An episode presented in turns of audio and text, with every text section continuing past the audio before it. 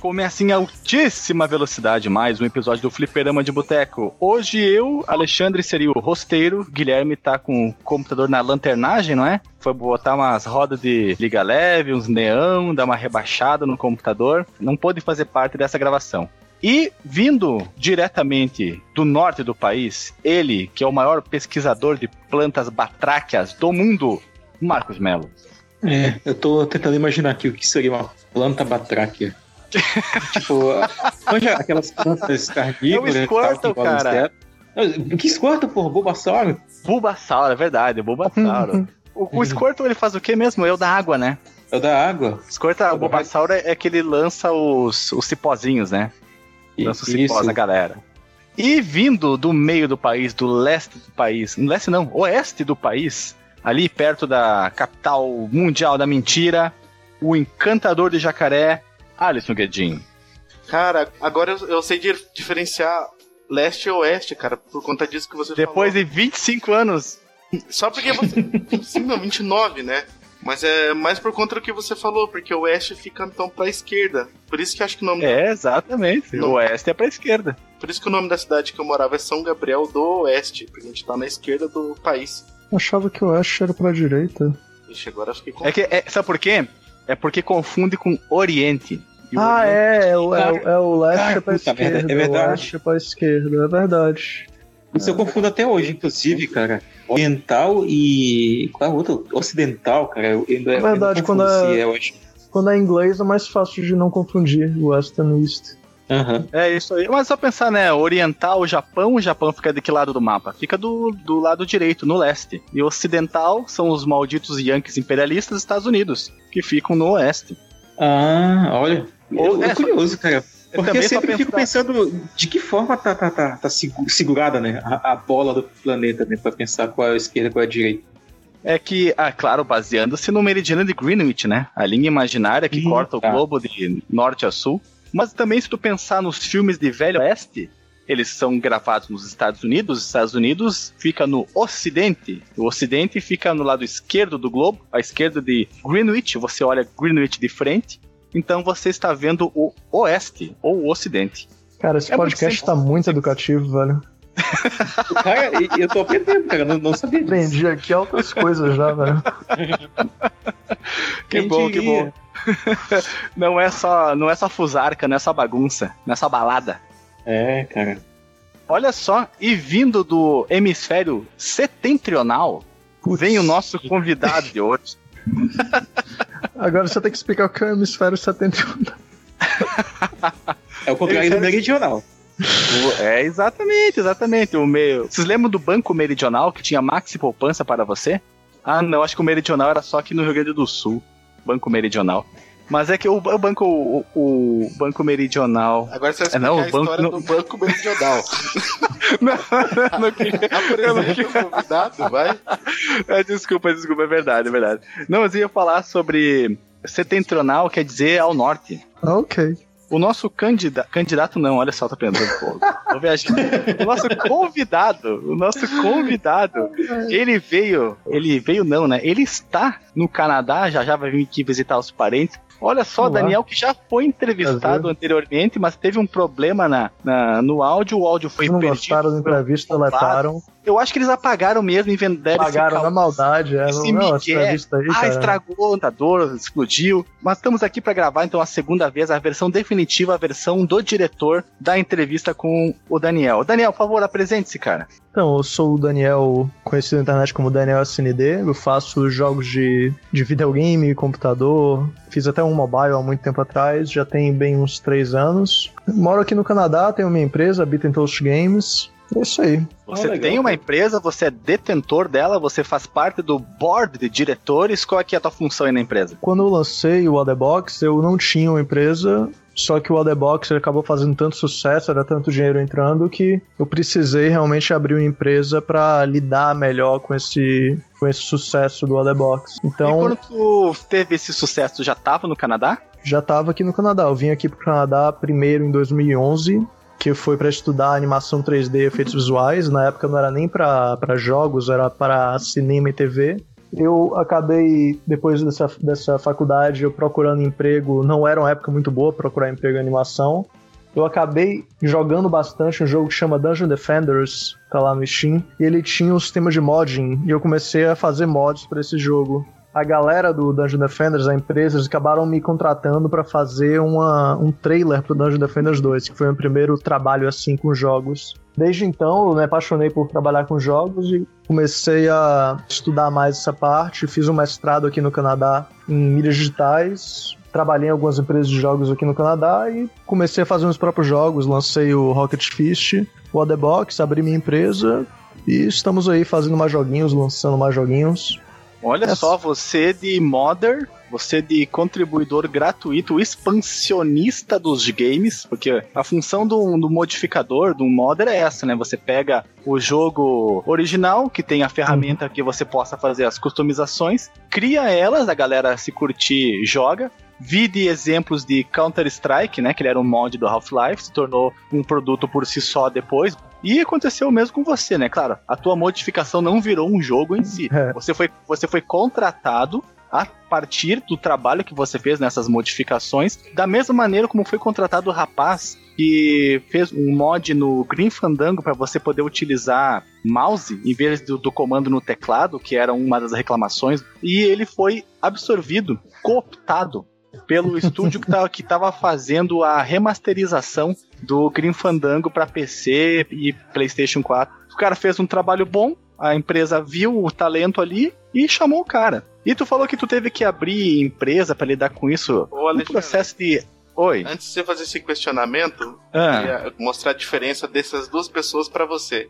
O Daniel e o, o outro cara, eles foram tão bons no que eles faziam que eles foram contratados ou começaram a fazer outros, outros projetos. E você, como um bom host, não chamou a, a parte de recados.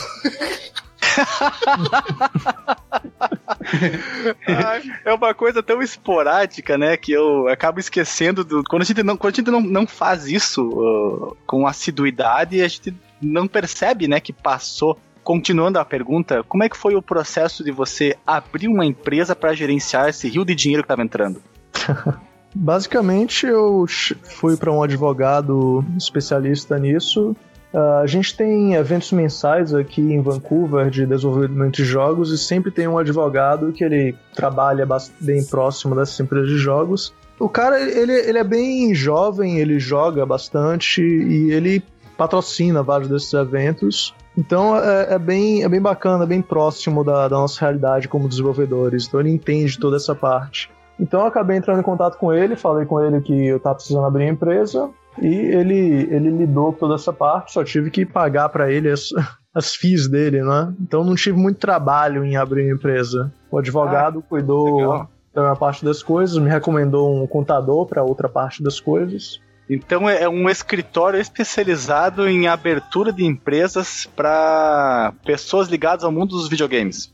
É, basicamente, mas ele faz outras dinheiro. coisas também. Ele faz outras coisas também no campo de, de videogames, como trademarks, uh, uh, contratos de, de contractor. Eu vou de, logo mais passar a bola para frente pro Alisson e pro Marcos que te entrevistaram da outra vez, mas eu, eu tenho que fazer umas perguntas iniciais porque eu estou bastante interessado. Okay. E eu gostaria, eu gostaria de saber como é que tu começou a tua carreira nos jogos, o que te levou a querer a carreira nos jogos, ou tu caiu de paraquedas porque o teu campo de trabalho estava fechado, ou simplesmente surgiu uma oportunidade daquelas que o cavalo passa encilhado e se você não montar, não vai ter essa chance de novo e tu decidiu arriscar. Foi uma Cara, coisa que tu trazia desde a infância, que tu queria fazer, uma coisa que surgiu do nada, como é que foi? Eu, desde, desde a infância, jogava muito videogame, comecei a jogar muito novo, só que eu nunca pensei que fazer videogame estava dentro do, do meu alcance. Eu nunca parei para pensar que, tipo, ah, não, esses videogames que eu tô jogando foram criados por pessoas de verdade. Sei lá, Pra mim, os videogames simplesmente existiam, cara. nunca parei pra pensar que eram pessoas de verdade fazendo aquilo. E mesmo quando eu vim pra cá para estudar animação, games não passaram pela minha mente. Eu só, só entrou isso na minha realidade quando eu, de fato, fui contactado por aquela empresa de games pra trabalhar no, no trailer pro gamer deles. A partir daí que realmente eu, eu, comecei a ver que era isso que eu queria fazer. Eu não queria ficar fazendo animação pra, pra TV, queria fazer minhas próprias coisas, meus próprios jogos e comecei a estudar programação para Unreal Development Kit, tentando já fazer minhas próprias coisas. Esse estalo veio porque tu viu um comercial com computação gráfica? Foi porque você viu um, um filme que te encantou e aquilo acendeu uma chama em ti? Como é que chegou em ti esse desejo de fazer animação? Pô, boa pergunta. Eu curto bastante filmes de animação 3D. Eu lembro quando, quando eu era mais jovem, até numa daquelas revistas CD-ROOM, eu vi uma. Teve uma que eu comprei que veio com 3ds Max, eu tentei abrir, tentei fazer alguma coisa, só que sem, sem nenhuma instrução, você abrindo do nada, é muito difícil você saber o que fazer. Eu, eu tentei algumas vezes aprender por mim mesmo, não consegui. Porque, claro, não existia YouTube, e, não existia nada é, disso. É, pois é, tu comentou a revista do CD-ROM, isso foi em meados da década de 2000? Final de 90? Quando é que foi? Cara, boa pergunta. Eu devia porque, ter uns... Porque nós temos um episódio exatamente sobre essas revistas de informática, na verdade era mais uhum. focado na CD Expert caso tu goste de revistas de, informática, de jogos, era principalmente as de jogos, né? Eu recomendo que você escute esse episódio porque ficou bem legal. Fazendo eu um acho que era mais ou menos 2003, um cara. Aqui. 2002, 2003, eu acho.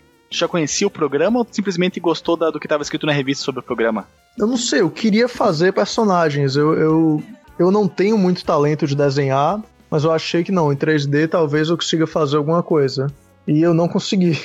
Alguns anos depois eu tentei novamente. Achei. Na época não tinha muito tutorial no YouTube, mas tinha um Digital Tutors, que era um, um site Fórum. que você podia assinar. Não, era, era, você fazia uma assinatura e você podia assistir os tutoriais e tal. Eu consegui fazer alguma coisa com esses tutoriais, mas ainda era muito difícil. E tentando fazer esses tutoriais, eu encontrei um fórum, que era o fórum do ZBrush até, e vi tinha um cara lá no fórum que ele fazia umas esculturas massa e tinha lá na assinatura dele que ele estava estudando na Vancouver Film School.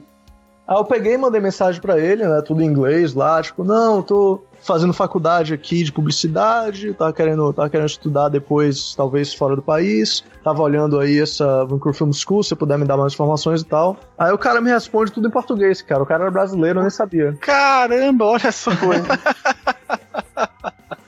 Aí ele me deu as dicas da escola e tal, e eu acabei realmente indo estudar lá na Vancouver Film School, dois anos depois, quando eu terminei a faculdade em Salvador. Ah, pensei que tu tivesse feito um, um intercâmbio ou alguma coisa nesse sentido. Tu foi direto pra lá. Foi aplicado um teste em ti de proficiência, alguma coisa? eu tive que fazer um teste de inglês. Eu tive que fazer um teste de inglês, tive que mandar um portfólio. Eu mandei as coisas que eu tava fazendo ali de com o Digital Tutors, eu mandei também. Na época eu tava trabalhando na TVE, na TV educativa, fazendo tarjas e vinhetas no After Effects. Aí eu mandei essas paradas que eu tava fazendo lá na TVE também e fui aceito pra Vancouver Film School.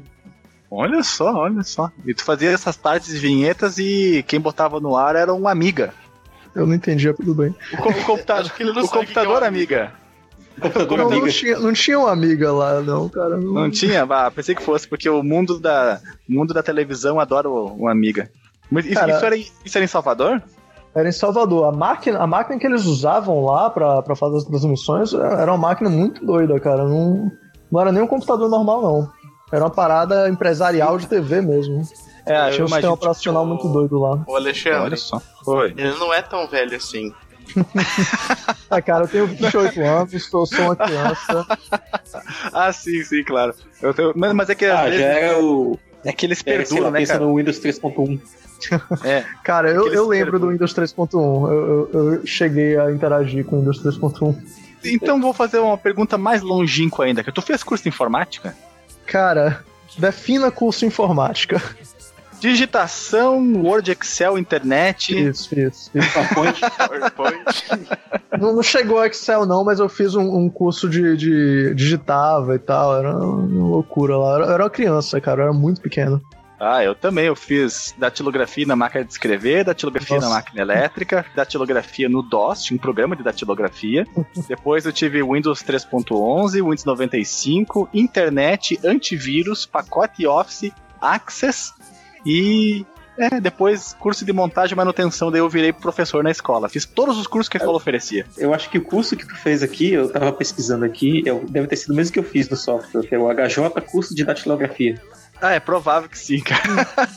Você tinha que fazer o ASDFG. ASDF, ASDF, ASDF, ASDF. Ele contava quantas batidas por minuto e depois ele trocava as letras, tinha frases para digitar também. Nossa, era um programa muito massa, cara. Era muito massa. Vou mandar aqui pra vocês.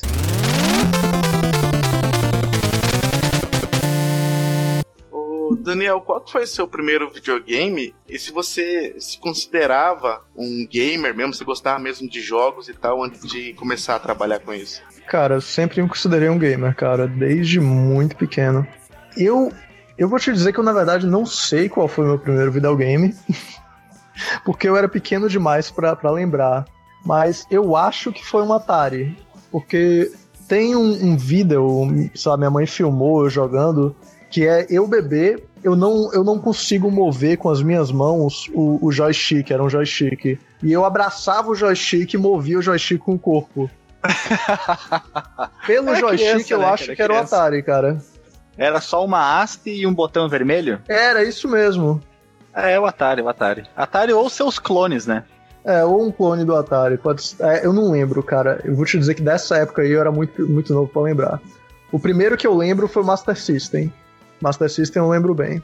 Mas é, eu me considero um gamer, eu joguei, joguei videogames minha vida inteira, eu tive o, o Nintendinho também tive, tive o Super Nintendo, Playstation, Nintendo 64, tive, tive de tudo crescendo. Nunca parei tu, de jogar não. Tu é mais ligado em consoles ou pra ti tanto faz, tu não é, não é segregador, tu migra do PC pro console com a mesma facilidade que tu troca de camisa? Eu migro, mas eu parei de jogar consoles por um tempo quando eu vim pra cá fiquei jogando mais computador, mas hoje em dia eu tô, tava jogando Destiny 2 agora ali no PlayStation 4. Então, jogo mas Fortnite tu... no, no PC, eu jogo o que for onde estiver. É, eu tenho que esperar mas até tu, o dia 24 tu... pra mim poder jogar Destiny 2, que é quando vai sair no PC. Hum. Bosta. Eu, eu, eu, vou fazer uma pergunta, mas eu já chuto a resposta, vai ser aquele. Eu não sei que, Def Defenders lá. É, qual que você considera o jogo da sua vida? O Dungeon Defenders ele foi bastante importante para mim, né? Porque ele abriu esse caminho novo do, de ser realmente um desenvolvedor de jogos. Eu acabei jogando mais de duas mil horas Dungeon Defenders, segundo Steam. Nossa! Eu sou um completo ignorante, eu nunca tinha ouvido falar desse jogo. Eu sou um jogador muito fajuto, sabe? Eu tenho hum. que o podcast Dois. de videogame, mas eu sou um jogador fajutaço. Eu joguei muito mais quando eu era adolescente, quando criança eu não tive videogame, né? Só fui ter uhum. o meu primeiro videogame com 20 e poucos anos quando eu entrei na faculdade. E, em, e eu, tive, eu tive. É, pois é, com um PlayStation Nossa. 2 em 2008, acho que foi uma coisa assim. Uhum. Mas aí depois que eu saí de casa, em 2006, para vir para cá para estudar, dificilmente eu, tive, eu joguei. Eu joguei mais quando eu comprei o meu Play 2 lá por 2008, 2007. Eu não consigo me lembrar a data exata agora, também não, não é relevante. Mas eu joguei poucos jogos nele. Eu lembro que eu joguei o Kingdom Hearts, o Gran Turismo que veio com ele e mais alguns outros poucos jogos. O, o Shadow of the Colossus, né, que eu virei com um amigo meu, jogaço. Tenho muito mais lembrança de jogo de computador, de ter jogado, do que ter jogado uh, em consoles, né? Consoles eu mais via nas locadoras a, a gurizada jogando e era poucas as vezes que eu tinha dinheiro para poder eu mesmo jogar. Meu Deus, eu esqueci que eu ia perguntar, cara. Eu fiquei falando da minha Também contando parecendo. Parecendo que é o Alexandre que estava sendo entrevistado. É. Então, Alexandre, deixa eu te fazer uma pergunta. Você. Como foi que você chegou assim? Oi, cara, mil, mil desculpas, cara. Eu, eu, eu, viajei aqui numa vibe total, cara. Eu não sei o que aconteceu. Eu, eu nem sei o que, que a gente tava falando, cara, porque levou eu, eu, eu me enveredar nesse caminho. Então deixa eu puxar aqui. É, então vai tu, cara. Tava falando do jogo da vida dele e tu não sabia o que, que era o Dungeon Defender. Ah, sim, muito obrigado, Max. Isso aí. Esse, pelo, pelo nome, cara, Dungeons Defender, você tem é, aqueles jogos de estratégia que tu tem que posicionar os teus personagens para impedir o avanço do inimigo. Ou é tipo um Tower Defense? Ou é tipo um é... Tower Defense. É um ah, Tower tá. Defense que você também atira, bate, além de posicionar as torres. Ah, tá. Eu pensei que poderia ser um falso cognato e eu tava aqui. É um jogo em 3D que você. Em terceira, é, em terceira pessoa, você vê o, o, personagem pelas costas. Que o personagem bate, atira, faz essas coisas e ele também vai botando armadilhas, torres, torres coisas do tipo. Aí de tempos em tempos vem as waves e a, as suas armadilhas vão atirando, destruindo, e você também pode ir batendo com o personagem. Inclusive, um dia eu quero roubar essa, esse, esse game design e fazer um jogo desse, porque eu adoro esse jogo. Um dia roubarei. Qual o nome dele? Só me diz o nome dele que eu vou procurar ele aqui enquanto a gente fala, porque talvez eu tenha visto esse jogo, cara. Qual é a descrição Dungeon do Alisson? Defenders. Não, cara, eu me enganei. Era um outro jogo que eu vi o Guilherme jogando, da Steam também. Então, mas eu, não é eu, eu, acho que eu sei qual jogo que o Alexandre tá falando, cara, mas eu também não consigo lembrar do nome. Se eu tivesse aqui, ele faria esse paralelo. É muito parecido oh, mesmo. Eu acho, eu tenho a impressão que o personagem ele tinha um visual parecido com aquele Brutal Legend, que era um cara parrudo, não muito alto. Pode ser que eu esteja enganado, mas a, a, a lembrança que eu tenho é essa aí. O seu primeiro projeto que estourou assim, digamos, é o Rocket. Eu não consigo falar sobre. Defina estourou. fez sucesso financeiro. Fez sucesso? É, fez sucesso financeiro. É, sucesso e sucesso financeiro são duas coisas completamente diferentes. É, porque tu pode ter um sucesso de crítica e de downloads num jogo free e você tá comendo é. feijão enlatado, né? Aí o meu primeiro adianta... sucesso, o meu primeiro sucesso foi assim, cara, não foi um jogo free, mas ele foi ficou muito famoso no Brasil, foi jogado pra caramba, mas não deu dinheiro nenhum. É, Qual que era? Diz então, aí. Aqui a minha pergunta. Gol é... da Alemanha Simulator. Nossa, cara. Ficou muito legal, cara. Foi, é. foi, feito em 24 horas, foi tipo um janzão assim. Foi jogado por, sei lá, mais de 100 mil pessoas e não deu dinheiro nenhum, mas foi, foi, foi um projeto bem bacana. Bem legal, estourou. Foi para mobile e PC. Tu acha que o sucesso de crítica e de downloads de um, de um jogo free ele é um trampolim, ele é um caminho mais fácil de dar visibilidade para você, caso seja o teu objetivo, ser contratado por uma empresa de desenvolvimento de jogos maior, ou que esteja em ascensão, sei lá, e faça ganhar algum dinheiro, ou isso simplesmente é um, um feito, um acontecimento, mas isso não, não tem ligação com o teu futuro na indústria, por exemplo. Eu, eu não sei como responder isso sem parecer babaca, mas. Mas aqui, responda como você quiser. Aqui não tem restrições, cara. Aqui não tem censura. Para quem tem essas as skills que eu tenho, arranjar um emprego não é não é nenhum problema. Eu saindo da escola, por um exemplo, eu tinha oferta pra caralho. O que, o, o que eu faço é, é, seria um technical artist, que tem tanto a, as skills do lado técnico de programação quanto as skills do lado artístico. Então é um profissional meio Menos raro. Menos de animação, né? Tô brincando Oi? contigo. Falando menos de animação por causa do seu ah, passado lá com o programa. É que na época não tinha, não tinha skills de programação. Mas o, o técnico arte, o artista técnico, é um profissional bem raro no mercado. Então as empresas estão sempre procurando artista técnico, cara. Se você tem essas skills, não, não importa, tipo, se seu jogo, você fez um jogo free que vendeu muito ou não, as empresas te querem. Você é tipo a garota gostosa da festa, cara.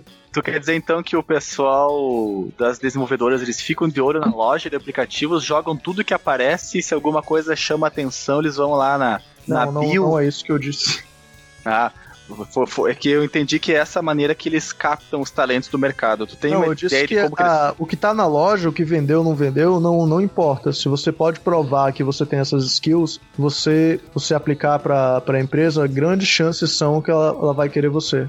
Ah, tá. Tu tá dizendo então, se eu. Como se fosse teu, enviar um currículo pra uma empresa. Tu, tu envia um portfólio para ela, tu mostra o que tu sabe fazer, mas sem que tu tenha estado no mercado antes. Sim. Ah, tá bom então. Tá explicado agora. Você ter um portfólio bom ajuda. Então, tipo, tá. A quantidade de downloads não vai importar exatamente, é mais sobre o jogo em si, ou o que você fez em si. Não importa se ele estourou ou não, na minha opinião. Entendi. O caminho você em direção a eles, não eles em direção a você. Eles virem em direção a você é uma coisa muito rara de acontecer? Cara, não, não é raro, mas tem que ter um você tem que se expor de alguma forma. Tipo, eu saindo do, do mestrado, a gente tem uma noite no final do, do curso que o pessoal lá do mestrado convida uh, o pessoal de todas as empresas aqui de Vancouver para uma festa em que a gente expõe os nossos projetos. Foi saindo de lá que eu recebi várias ofertas nessa, nessa festa, porque tava lá exibindo Rocket Fish, exibindo vários outros jogos meus. A galera vinha, jogava, conversava, me dava cartão depois eu recebi e-mail, tipo, olha, você quer fazer entrevista aqui não, você não quer isso, não quer aquilo. E lá é diferente. Massa, cara, massa. Lá é diferente, Alexandre. Lá é quando você, você faz faculdade, você, você aprende de verdade e ainda eles te, te levam no caminho, né? Aqui é um monte de professor babaca que não te ensina nada e fala, ó, oh, você tem que aprender isso que vai cair na minha prova. E depois se vira. Os seus três maiores projetos, né, hoje, me corrija se eu estiver errado, é o Rocket Fist, o Waterbox e o... Eu sempre esqueço o outro, é o... Space Cat Flavors. Esses são os seus, seus três maiores projetos hoje que estão é, no mercado, né? Exatamente. As três ideias nasceram em, em James, porque, tipo, conversando com você antes e também sabendo o, todo o seu caminho, eu sei que você participa muito de James. Sim e não. A ideia em si não, não era completa na Jam, mas sempre teve uma Jam que era meio que um teste antes. O Otherbox nasceu na Jam mesmo, era isso daí. E continuei meio que fazendo em ritmo de Jam também. Lancei em 29 dias de ideia da Jam até lançamento do Steam. Só que Rocket Fish, por um exemplo, eu geralmente quando eu viajo pro Brasil, são 21 horas a 25 horas mais ou menos de viagem. Então eu acabo fazendo uma jam do avião, que eu acabo fazendo um jogo dentro do avião. Nossa Numa senhora. das minhas viagens, é. Tu me lembrou agora aquela cena do Piratas do Vale do Silício, que o Paul Allen tá no avião e ele esqueceu do compilador Basic e ele recria o compilador durante o voo, cara. É bem por aí, cara, que você não tem, você não tem internet no voo, se você precisa de uma quantidade estar alinhado, você tem que fazer na mão mesmo. Compilador ou interpretador Basic, sei lá. É, mas é, eu fico entediado no avião, sei lá, acho, mais, acho divertido fazer jogo no avião. Até, é, bem, é bem limitador que você tá sem internet, tá sem nada, você tem que fazer com o que você tem ali na hora. E eu experimentei. Pô, que seria massa pra fazer? Um entediado no, no, no, avião, tu podia começar a gritar: tem fogo na turbina! Tem fogo na turbina! Jesus! Isso seria Eu acho melhor fazer o jogo. Abandona de bagagem! Mas então, eu fiz um jogo assim que eram quatro navinhas. Tinha meio que um, umas bolas de energia no cenário. Você pegava bola de energia, você jogava e a bola de energia quicava no, nos cantos e se acertasse um outro navinha, matava a navinha. Que é mais ou menos o gameplay mechanic do Rocket Fist. Só que não é Rocket Fist, era uma outra parada. Os controles, como era controle de navinha, tipo, você soltava o botão, ele continuava indo no vácuo do espaço e tal. Era, era, uma parada bem diferente, mas era a ideia inicial do Rocket Fist nascendo ali. Ele, o Rocket Fist acabou nascendo, foi uma outra parada no mestrado, que a gente tinha. O mestrado que eu fiz ele é muito focado em projetos. E cada unidade, né, cada termo, você tem um cliente que te propõe um problema e você tem que criar a solução para esse problema, que é um produto. Então, a gente trabalhou com a mentoria da, da Sony, a gente tinha um, um cara lá da Sony, que era o Asano, era lá do Japão, a gente falava com ele pelo Skype. Asano Takashi? Não, sei lá. Mas enfim, a gente tinha que fazer um jogo pro PS Vita usando as features do PS Vita que são mais únicas do PS Vita. E, tipo, ele tem um painel traseiro que a gente pode fazer alguma coisa com ele, só que a minha ideia era, vou fazer um jogo multiplayer que você usa só um PS Vita e cada pessoa segura um lado do, do console. Que o PS Vita tem dois analógicos, um de cada lado. Então, para isso, eu fiz o, o, a primeira versão do Rocket Fish, que você tinha um personagem que você controlava com um analog stick e um botão, por causa da limitação do PS Vita. E foi aí que nasceu o Rocket Fish. O Space Cats with Lasers, ele meio que nasceu no Jam, só que não. Eu fiz um jogo para Jam que era baseado em Space Invaders. É, eu fiz em 10 horas, era um top-down shooter que era multiplayer online Space Invaders, tinha os esteroides, você matava os esteroides, matava uns aos outros, ia ganhando pontos. E eu pensei, pô, posso tentar terminar essa parada pra vender no Steam, só que esse visual asteroides preto e branco antigão, acho que não vai vender nada, vamos fazer ficar mais divertido. Conversando com o Thiago Adamo, ele sugeriu, ah, vamos fazer uma parada engraçada, uma parada de meme, e a gente chegou no Space Cats with Lasers. Então, eles acabaram sempre tendo alguma origem no Adjan, só que não a origem direta, de certa forma. Achava, Fora o Otherbots. Eu achava que a ideia do Space tinha nascido primeiro para aquele negócio que você tinha, ou você tem ainda lá de, de óculos e aqueles controles lá, esqueci o nome daquilo. Não. Realidade virtual, realidade aumentada? Sim. O jogo ele evoluiu muito. Ele começou como um asteroides Aí virou, virou gatos, mas continuou com asteroides, era novelo de lã. Aí a gente tentou fazer um Greenlight, o Greenlight não deu certo na hora. A gente viu que para realidade virtual não precisava de greenlight, a gente tinha um equipamento de realidade virtual, a gente falou, foda-se, vai virar realidade virtual essa porra. Pode xingar aqui? Eu tenho que, tenho que tomar coisa. Não, não. Não. Tá de boa. Fica à vontade. Foda-se, por favor. A gente transformou o jogo em realidade virtual, depois o jogo original que tava lá no Greenlight passou no Greenlight, a gente fez. a gente voltou a ser jogo normal, que lançou os dois. Então a gente lançou um Space Cats pra realidade virtual e um Space Cats pra desktop. Podia fazer um Dungeon Defenders de realidade virtual. Olha que legal que seria. Cara, realidade virtual é difícil de você vender, cara. Eu sei. Quase ninguém tem. É, eu, eu não, não quero fazer mais jogos de realidade virtual, porque é difícil de vender. Tem uns que fazem sucesso e vendem, que a grande maioria não. Eu lembro na, na sua outra entrevista, que não foi pro ar, você tava super animado com realidade virtual. Agora dá pra então, ver que você tá agora... super desanimado. Agora não, cara. Realmente é complicado você vender jogos de realidade virtual. Tu acha que a realidade virtual ela tá sofrendo o mesmo fenômeno que o FMV sofreu quando surgiram os primeiros jogos em CD de consoles, como o Sega CD e o Amiga. Ou de sensores de movimento, né, também, né? Isso, e tinha muito, muito jogo que era com personagens reais, né? Você controlava um personagem humano numa filmagem. Eu acho que com o VR aconteceu a mesma coisa, foi o deslumbramento pela nova tecnologia, o futuro dos jogos vai ser isso aqui, mas depois o pessoal viu que não era tão legal, que assim como na época a qualidade dos jogos, dos softwares apresentados não fazia jus com todo o hype que estava acontecendo, com toda aquela aquele zoom zoom zoom, olha a expressão de velho, né, que acompanhou a, a realidade virtual, ou simplesmente porque o aparelho é caro e o pessoal não quer gastar mais. Cara, eu não acho que é isso que está acontecendo, até porque o, os jogos fazem jus ao hype sim, realidade virtual é foda pra caralho. Não, não tem uma comparação, tipo, não é tipo, ah, não, eu vou, vou jogar esse videogame aqui no, no PlayStation, vai ser tão bom quanto a realidade virtual. Não, não é, cara. A realidade virtual é uma parada completamente diferente e é foda demais. Eu não acho que vai morrer, não.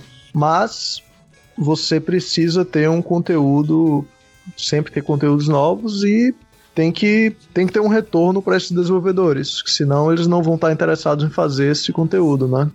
Você acha que sei. o jogo tem que ser dramaticamente diferente? Ele tem que ser pensado do zero para a realidade virtual? Ou com dá certeza. pra você fazer adaptações com o que você tem hoje? Cara, depende do jogo, depende muito do jogo, porque o, o input é completamente diferente. Várias coisas que a gente pensa no jogo normal, em realidade virtual, é um problema completamente novo que a galera tendo que, que solucionar, como por exemplo, movimento. Movimento é a coisa mais básica de qualquer jogo. Só que na realidade virtual, quando você vai tentar mover a, o personagem, mover a câmera, o, o, seu jogador vai ficar com náusea, vai ficar enjoado, porque você tá movendo a visão dele e o, e o, cérebro dele sabe que o corpo dele não tá se movendo. Então, tipo, dá essa, ah, não, fui envenenado, tô alucinando, tenho que expelir esse, esse veneno, as coisas aí que eu, que eu comi que não tá me fazendo bem. A pessoa fica com náusea, mais ou menos como acontece quando você tá num, num barco.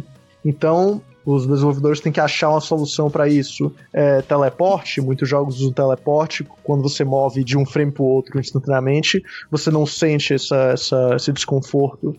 Tem, tem várias soluções, mas quando, por exemplo, outro problema que a gente tem que resolver na realidade virtual, a interface. Ah, bota, bota no canto da tela ali o seu HP que tá tranquilo. Não existe canto da tela, cara. No canto da tela não existe realidade virtual. Você vai colocar flutuando na frente da sua cara, é, é meio estranho. Talvez se colocar no braço da pessoa como o predador, tinha aquele painelzinho, aquele tecladinho para a pessoa olhar. É, é uma solução ver. que algumas pessoas fazem, tipo, coloca no controle, coloca na arma, por exemplo, se quer colocar as informações, coloca um displayzinho ali na arma. Tem várias soluções. A gente tem que experimentar e ver qual é a solução melhor. Mas é isso que eu tô tentando falar, que não dá, não dá exatamente para você transportar um jogo de um lugar para o outro um para um que não vai ficar uma experiência legal. Você tem que pensar esse design para a realidade virtual. Quando vocês começaram a trabalhar com realidade virtual e o que vocês utilizavam? Vocês utilizavam já um protótipo do PlayStation VR? Utilizavam um, um Oculus Rift? O que, que vocês tinham de ferramentas para desenvolvimento do, da realidade virtual? Quando eu comecei a mexer com realidade virtual, era lá no mestrado, a gente tinha um óculos DK2, inclusive que estou tentando vender agora no meio do Brasil, 900 reais. Não, pode falar. Era, Fica à vontade era... de fazer teu jabá do Mercado Livre aqui. Não tinha ainda os controles DK2, de toque. Se eu não me engano, o DK2 ele é o último protótipo, não é? É o último protótipo. Depois do DK2 veio o Consumer Version CV. E ele é muito modificado em relação ao DK2? Sim, o DK2, a tela dele é muito inferior, o refresh rate é muito inferior. É tudo muito inferior. O CV, o CV1 é um avanço enorme em relação ao DK2. Dá pra ter pra, pra guardar pra bonito ou tu consegue brincar com ele? Cara, dá para você jogar coisas que não usem os controles de toque, porque se eu não me engano, você não consegue usar controle de toque com DK2. Mas se for jogo de controle, dá pra, dá pra jogar. Ah, então tá bom. Por 900 reais tá bom. É, isso, foi, coisa. isso foi que época, cara? 2012, 2011? Cara, 2014 que eu tava no mestrado. Minha primeira interação com, com o DK2 foi em 2014. Nossa, que chute mais feio que eu dei, né? 2011. Meu Deus. É, 2011, 2011 foi quando eu comecei a fazer a Vancouver Film School. Fala das tuas graduações, quais faculdades tu fez e quais instituições, o, o ano, quando que tu mudou de uma para outra. Pra Cadê o currículo? Uma... Peraí. É. pra gente ter uma ideia de qual é o teu perfil profissional. Então, o meu perfil profissional, eu, eu fiz um bacharelado em, em publicidade e propaganda na Universidade de Salvador, lá na Bahia, que foi dos anos de 2007 a 2010, eu imagino. Acho que é isso aí, não. 2006, 2006, 2010, são quatro anos de universidade. Aí eu fui para Vancouver Film School em 2011 até 2012. Aí eu fiquei aprendendo por mim mesmo, vagabundando, fazendo joguinhos, game jams e etc. até 2014, que foi quando eu ingressei no mestrado em mídias digitais aqui no Center for Digital Media. Saí Nesse, do mestrado... Esse período todo no Canadá, não é? Não, eu passei sete meses no Brasil. É, fora esses sete meses, o período todo no Canadá. Aí depois disso, eu terminei em 2016 o mestrado, fazendo, no final do mestrado, fazendo um internship na Archact, que é uma empresa de realidade virtual daqui, sendo um artista técnico lá. Tava fazendo Rocket Fish desde o meio do mestrado até sair da Archact. Eu larguei lá a Archact, fui fazer o Rocket Fish, tentar terminar ele para lançar como meu primeiro jogo comercial no Steam. Depois disso, foi o Adebox, abri minha empresa, Lancei agora o Space Cats, lancei o Rocket Fish novamente no Switch. E meu perfil profissional é esse. Tá aí o meu currículo. agora tu sabe mexer no 3D Max, sabe mexer no Katia, no Maya, todas essas coisas assim. Cara, eu, eu uso Maya, eu uso ZBrush, eu uso uh, Photoshop, Visual Studio. São minhas principais ferramentas de trabalho, esses quatro programas. Word, Excel, PowerPoint domina. Cara, hoje em dia eu uso tudo no Google, cara. Google Docs, eu uso spreadsheets, adoro spreadsheets, cara. Nossa, é a melhor coisa do mundo. Faço spreadsheet pra tudo. Você poderia trabalhar no escritório de contabilidade, então, só planilha. Cara, eu poderia, eu adoro planilha. Você precisa ver minha planilha. minhas planilhas, cara, de, de finanças da empresa. Mano, eu, eu pego, eu pego a, a currency no, da internet na, na planilha mesmo. Tá sempre atualizada com, com a cotação do dia converte tudo, mostra quanto eu ganho em reais, quanto eu ganho em, dólar americano, em dólar canadense, em bala juquinha. Em coxinha. tu tem, é. uma, tu, tu, tem uma, uma, um grid de vários monitores, assim, tipo bolsa de valores, mostrando tuas planilhas atualizando em tempo real e os gráficos se mexendo, essas coisas loucas assim. Eu não tenho não, mas pode imaginar, é uma imagem legal na cabeça. é, mas eu, eu curto bastante spreadsheets, cara, muito, muito legal. Eu vejo que uma das maiores parcerias que você teve, né, até para criar a empresa hoje foi o, o Thiago, né? O Thiago, eu nunca sei falar sobre o nome dele, a gente até perguntou. Adamo. o Thiago Adamo. É, como que você conheceu ele? Cara, foi no Twitter, velho. A gente tava participando de uma Ludundare em times diferentes ele. Acho que. Acho que ele jogou meu jogo e deixou um comentário lá. Aí eu tuitei de volta para ele e falei, pô, joguei esse jogo também, pá, não sei o que lá. A gente começou a conversar pelo Twitter. Aí ele falou que ele fazia áudio e tal. E eu não tinha ninguém fazendo áudio nos meus jogos. Eu pegava o áudio na internet mesmo, royalty free, jogava lá e dane-se. Porque eu não tinha dinheiro para pagar ninguém, os meus jogos não davam dinheiro, era tudo de graça. Aí acho que a gente comentou sobre isso, ele falou, ah, quem é que tá fazendo áudio dos seus jogos? Eu não, pego tudo na internet, não tenho dinheiro e tal meus jogos não fazem dinheiro. Ele falou, pô, se você quiser eu posso fazer aí. Eu, tipo, ó, mas não, não tem dinheiro, não dá dinheiro nenhum isso. Aí não, eu faço portfólio mesmo e tal. Se um dia der dinheiro, a gente faz uma porcentagem, alguma coisa. Aí a gente acabou fazendo essa parceria, a gente fez uma próxima Game Jam juntos e estamos fazendo jogos juntos desde então.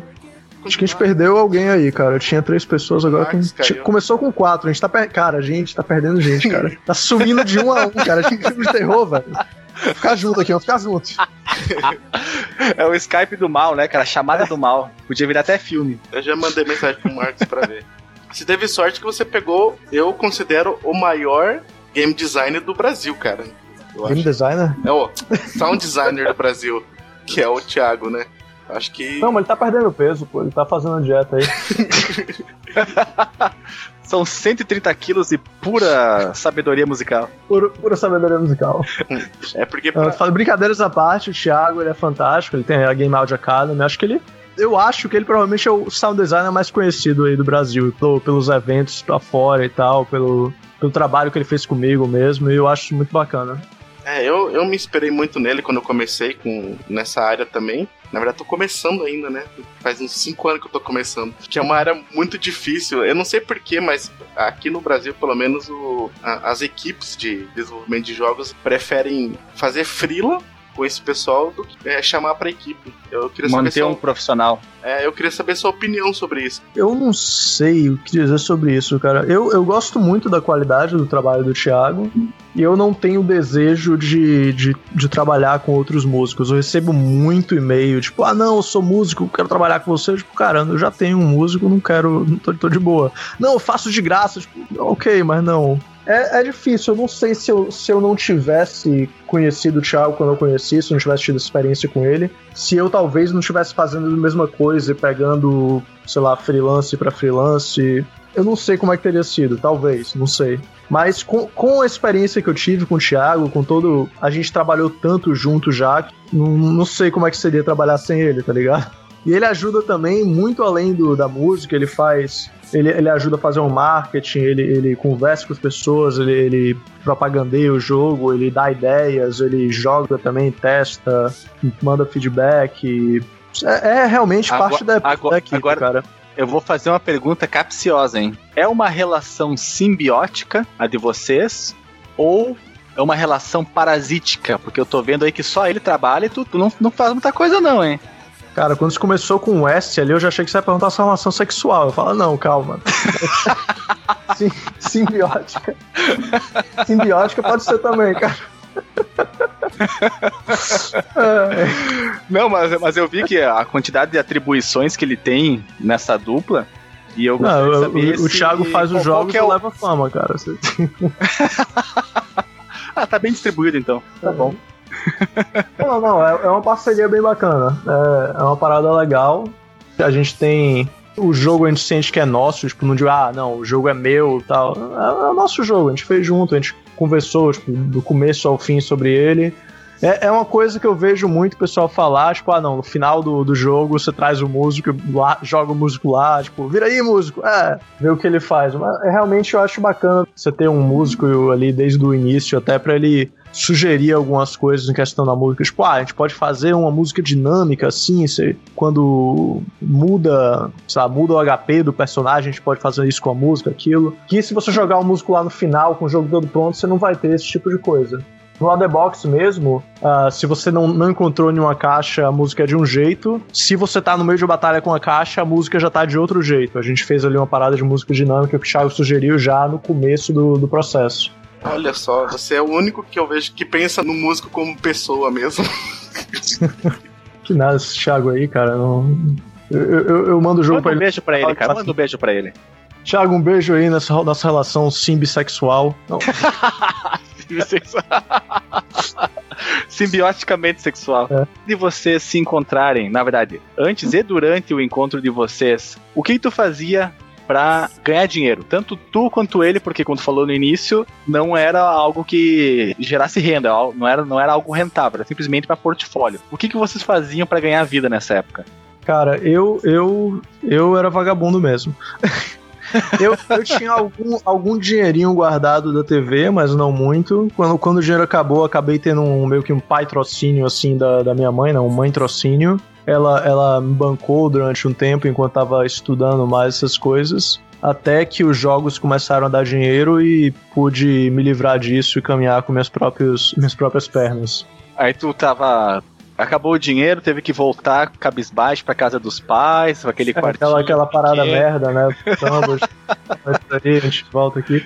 Mas, cara, se você tem a oportunidade, se, se tá lá disponível essa, essa oportunidade para você, às vezes vale a pena. Ao invés de. Ah, não, Eu não vejo como vergonha, pegar... cara de forma é. alguma. Eu vejo isso como a tábua de salvação, porque se você não tem um pai e a mãe em que você possa contar, suponhamos que eles tenham falecido, ou você tem uma péssima relação com eles, você tá, tá fodido, né, cara? Acabou teu dia, vai fazer o quê? Vai fazer é, vai, vai, vai, morar onde? Então, se, se tu, tem, se tu tem essa oportunidade de voltar para casa e absorver essa, vamos chamar de derrota que aconteceu, né? Porque acabou uhum. o dinheiro e você não conseguiu se manter, não conseguiu mais renda. Ah, usa isso como é isso. Eu, estímulo para você dar a volta. Eu tinha né? duas opções. Ou eu voltava por um trabalho de, de 8 horas por dia que, que ia me deixar acabado no final do dia, eu não ia ter tempo para estudar nada do que eu queria, não ia ter tempo para fazer jogos, ia acabar ficando naquele ciclo vicioso até, sei lá, juntar mais dinheiro para tentar novamente, ou eu podia realmente aceitar essa ajuda e continuar estudando, fazendo jogos e seguindo esse sonho, né, que é viver de jogos. E eu acabei optando pela, pela segunda opção. Você fala que não tem vergonha nenhuma, mas tem um pouquinho de vergonha disso. É, é, eu não gosto de ser não, sustentado eu, eu, por ninguém. Eu, entendo, eu entendo, porque você é. já é já é um adulto, né? Já Exatamente. concluiu faculdade, já tem mais de 18, já não quer mais ter aquele vínculo de precisar ser sustentado pelos pais ainda, como se fosse uma criança, um adolescente. Eu entendo que isso possa mexer. Exatamente. Possa, não, isso, me, isso mexe com os brios, mexe com o orgulho, mas tem que, ao mesmo tempo, tem que agradecer que tu tem essa oportunidade de voltar para um ambiente que não, você é bem, é bem recebido, né? Sou muito grato por isso, mas se eu, se eu posso evitar, evito com todas as minhas forças. Assim, claro, né? E por falar nisso, como é que foi essa tua experiência de passar esse tempo estudando no Canadá, depois que os teus trabalhos foram avaliados e, e bem avaliados, tanto é que você foi chamado lá para estudar, uhum. aí o voltar para o Brasil e o impacto que isso foi para ti? Cara, tanto como, foi, tanto foi como profissional, quanto o impacto na vida pessoal. É, é muito difícil você passar anos morando num, num, país como o Canadá, onde tudo funciona, tudo bem civilizado, você não precisa ter medo quando sai na rua, para voltar para um lugar que é como se fosse GTA live action. É, é bem complicado. Eu nunca me sinto eu nunca me sinto seguro, nunca me sinto tranquilo morando no Brasil, até visitando o Brasil. Eu sempre tô preocupado. Quando você sai na rua, eu sempre tô, tô olhando pros lados, prestando atenção em todo mundo que tá à volta. É uma sensação desconfortável constante. Quando eu voltei, foi, foi muito bem isso. Foi meio um, uma parada meio depressiva de estar, tá, tipo, porra, falhei no que eu tava Regredi, né? É, reg sentimento de regressão, de voltei para o lugar comum. É, você pensar na, na, jornada do herói, o herói foi lá, lutou com o dragão, tomou porrada, voltou, voltou para o vilarejo, tá lá, porra. Tá lá plantando rabanete, né? É, tá plantando rabanete, falou, cara, que merda, Mas como é que foi o processo de você ser aprovado e você ir para lá? Como é, que, como é que foi a adaptação com o idioma com o estilo de vida, com a, as exigências da escola. Vamos chamar de escola, né? Um instituto que você, universidade que você estudou, para simplificar. E depois, para você ter que largar tudo aquilo, porque você ou fica lá como ilegal ou volta para você poder retornar uma outra hora, né? A primeira vinda, em partes foi fantástico. Não foi completamente bom, mas tipo, eu, eu nunca tinha vivido sozinho, sempre foi, sempre tinha vivido com, com a minha família, né? Tipo, com tendo empregada, fazendo isso. Somos éramos três pessoas né, em casa, mais empregada, né? Tinha, pai, tinha empregada. Pai, mãe, você e a empregada. Eram quatro então, era, então. era minha mãe, minha irmã e empregada. E, ah, tá. E, tipo, nunca tinha lavado o prato, nunca tinha lavado roupa, nunca tinha limpado a casa e tive que aprender tudo isso de uma vez só, que foi bem bacana. É uma mudança retada. Tipo, hoje em dia, cara, nunca não tem empregado aqui no Canadá, você faz tudo. E hoje em dia eu faço tudo bem satisfeito, gosto de cuidar da minha casa. Mas foi, foi uma. Foi uma adaptação assim, tipo, joga na água e vê se nada, tá ligado? Fazer, fazer, fazer almoço, nunca tinha feito. Eu nunca cozinhava um ovo, cara. No começo eu só, só comia na rua, não sabia cozinhar. Aprender a cozinhar foi, foi uma experiência bacana também. Teve que primeiro aprender também a comprar panela, caçarola, essas coisas assim, porque não devia ter em casa. Aliás, sim, tu, sim. tu, ficou no alojamento da universidade ou você alugou não, uma não. casa? Eu fiquei, eu, eu, aluguei um apartamento, tinha duas roommates no, no começo. O primeiro lugar que fiquei era, eram duas meninas e eu. Tem, tem histórias engraçadas sobre isso. Mas... Se quiser compartilhar, fica à vontade, cara, que não, não tem problema. Agora não, acho, tá... acho, que não, acho que não são compartilháveis um podcast, não. Agora ele tá, ele tá compromissado também. Tem que ser off records aí. Mas, mas o idioma não foi problema pra ti, tu já era fluente em inglês ou pelo menos já sabia se comunicar bem. Cara, eu jogava muito World of Warcraft, fazia. Se você, se você faz uma ride de, de 40 pessoas, cara, no, no TeamSpeak, com todo mundo falando ao mesmo tempo, você entende tudo, você tá bom em inglês, não precisa, você tá tranquilo. Ah, imagina, porque é, é, não, é agora, ruas, né? Agora tocou no assunto. Calma, tocou no assunto. Que servidor você jogava? Eu jogava no Arsong, cara, brasileirada tudo lá. Qual, qual guilda? Você lembra? Puta, não, cara, eu não é, vou lembrar a guilda não, não, cara. A guilda eu não vou lembrar não. Aliança BR, Nova Ordem. Não, não, a, a, guilda, a guilda era, era americana, cara. Ah, Por isso, não... todo mundo falando inglês, eu entendia tudo. Você não jogava com os brasileiros, então? Não, não jogava com brasileiro, não. Olha só, que trairão. Eu jogava lá com os BRs lá. porra, fazendo aquele Monte Cara, os BR, os BR era tudo zoeiro, cara. Ficava zoando tudo lá, velho. Falando merda no, no, no chat da, da galera lá. E isso que era legal. Ah, eu tava lá no é. meio lá. Eu, é... Eu tava lá aprimorando meu inglês, você tava lá de zoeira. Tava. Eu joguei. Vamos matar eu, todos no. Eu joguei. Eu, eu, aprendi muito de inglês falado, tipo, por praticar meu inglês por causa do World of Warcraft. Eu aprendi a xingar em inglês por causa do Mas, do, mas, não é, mas não é um, muito arriscado tu aprender esse inglês co coloquial, talvez até coloquial demais. Cara, como é que você acha que a gente fala aqui? eu, eu, eu, pergunto porque, como tu tava no ambiente acadêmico, eu Excuse me, sir. I would like a glass of water, é. please. É. Aquele sotaque não, cara. Fala, não, não, porra, não, água, não, não, era, não era um Lorde falando, né? Mas eu imagino que Give me a que... fucking glass water, motherfucker. É, também não, não, é, não é Samuel Jackson em filme de, de tiro também, né? These motherfucking Mas eu... snakes are this motherfucking play. Agora, pera aí, Alexandre, que a gente chegou no assunto bom. Xingamentos em inglês.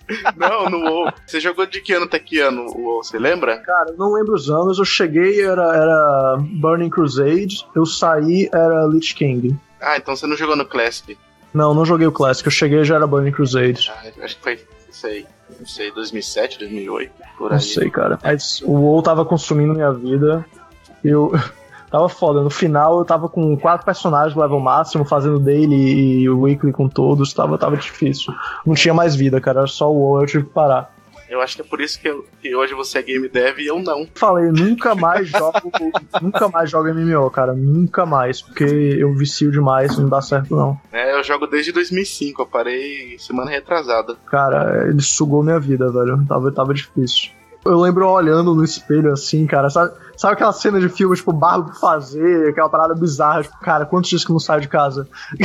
As cortinas tudo fechadas, abre a cortina, parece um vampiro, ah, né? Assim, ó, feito eu, com sol. Eu tava dormindo de madrugada, porque a galera que eu jogava com, com eles era, era outro, outro fuso horário que a galera americana e tal. Falei, cara, não dá pra mim não, cara. Tem que parar com essa porra. Eu parei.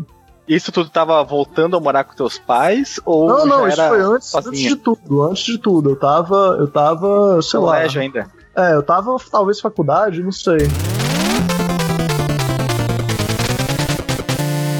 Como que é o ambiente acadêmico, a diferença de, de abordagem da instituição de ensino que tu estudou no exterior com a tua graduação aqui no Brasil? Cara, completamente diferente, cara, completamente. Mas as instituições de ensino que eu vim para cá, elas eram umas paradas bem práticas, né? Tipo, você vai aprender a fazer animação 3D. Você vai aprender a fazer isso.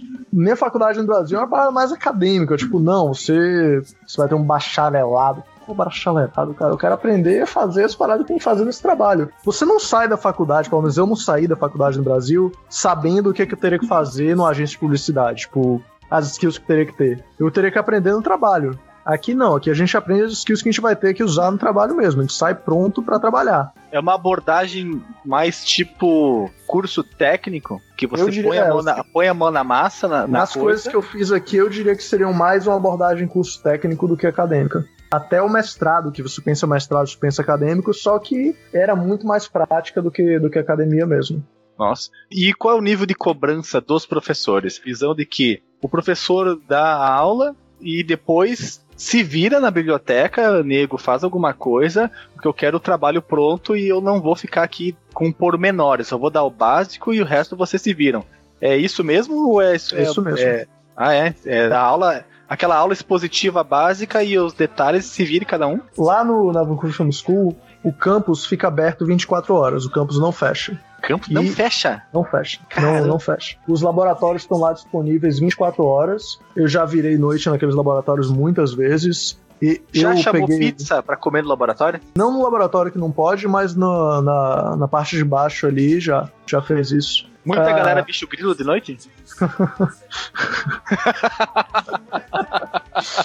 eu, eu morava perto da escola justamente para poder muito, muito sair. tinha, tinha. Aqui em Vancouver é muito tranquilo, cara. Aqui, tipo, não é, não é legalizado, só que meio que é. Se, se você quiser mesmo, você vai no médico falar: ah, minhas costas doem de vez em quando. Tá, toma aqui, você pode comprar marihuana medicinal, tá de boa. Fala qualquer coisa que você ganha o cartão, cara. Nossa. Tá tranquilo. O professor dava o básico lá, passava uma tarefa que exigia mais do que o básico, e a gente ficava lá depois da aula no laboratório, tipo, se virando lá e um ensinava pro outro, e isso foi muito bacana, porque eu vou te dizer, eu aprendi muito mais com outros colegas, ensinei muito mais com outros colegas do que os professores. Só que isso é uma coisa ruim e não é ruim, é uma parada muito bacana, era um ambiente muito legal que tinham várias pessoas como você empenhadas em aprender a mesma coisa. Então, era um compartilhamento de conhecimento muito legal, muito bacana. O nível de comprometimento dos discentes era maior do que aqui? Ah, sim, sim. Eu diria que tem muito menos alunos que não, não ligam pra nada do que aqui, cara. Tinha, tipo, sei lá, uns 5 na, na turma de 40, 40, 50, sei lá. Caramba.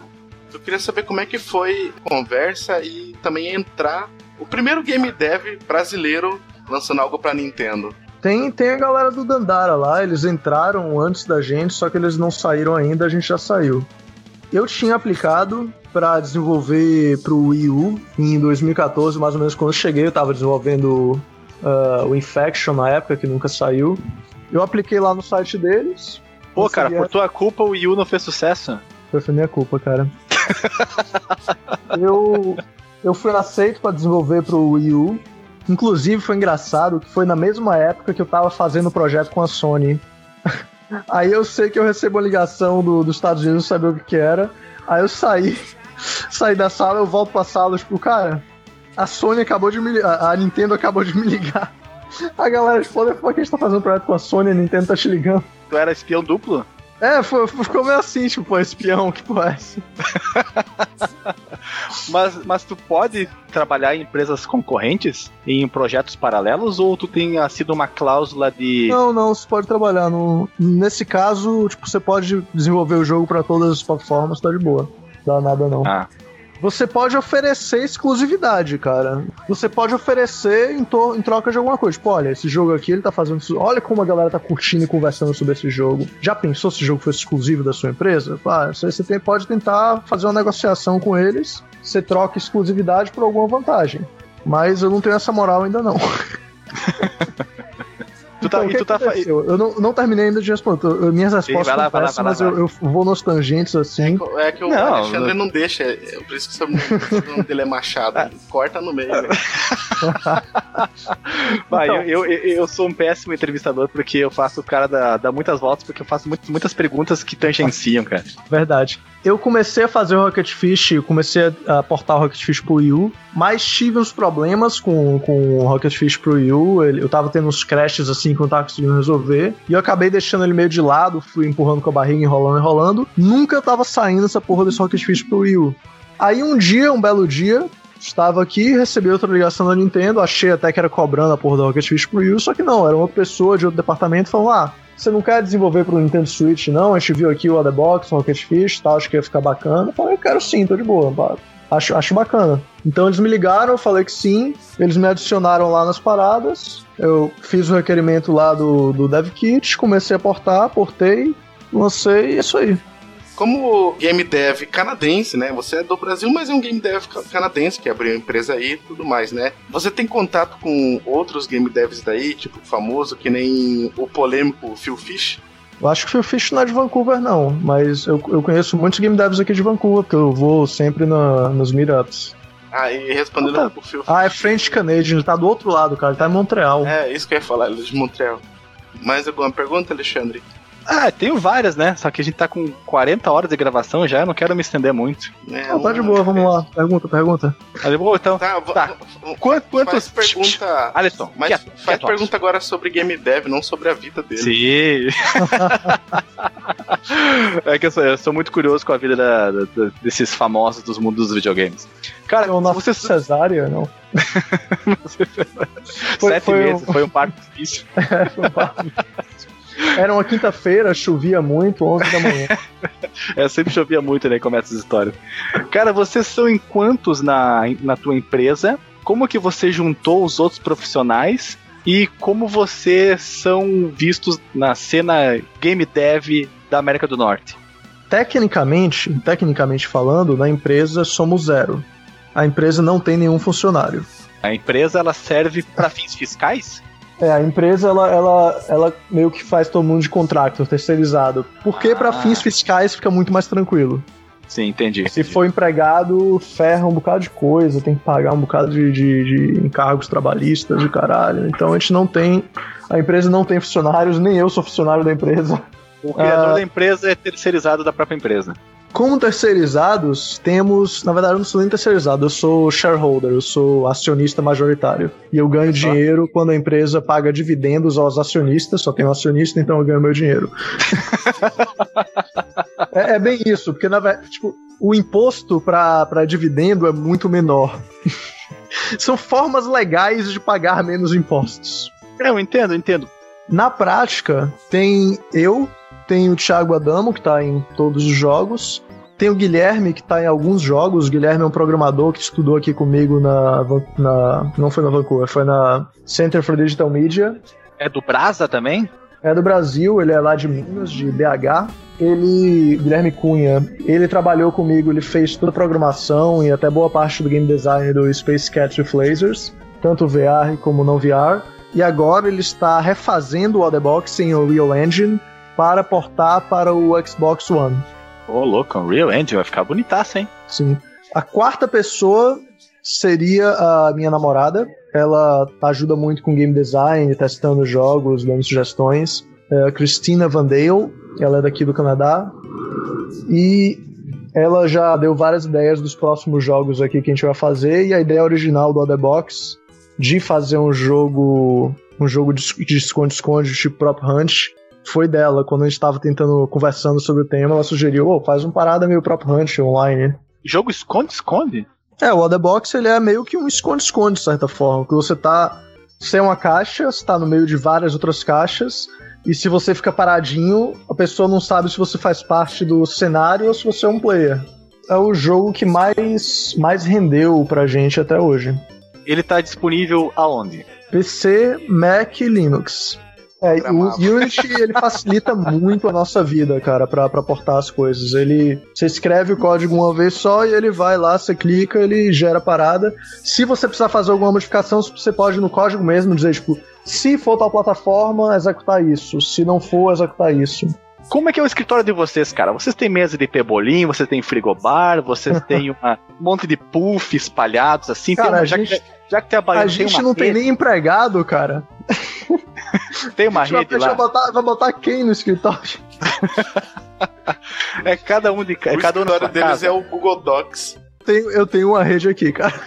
Só faltou o berimbau, então, pra ser o baiano completo. É, cara, com o baiano, você sabe que a gente precisa ter uma rede, é, é, é parte, parte integral de ser baiano, então eu comprei uma rede, aqui em casa a gente tem, a gente tem nossa rede. E aí tu, tu programa com o teu MacBook deitado ah. na rede. Não, hoje em dia eu tô usando um desktop, eu, eu sei lá, eu não curto programar, fazer jogo no Mac, programar no Mac, eu prefiro estar tá num ambiente Windows.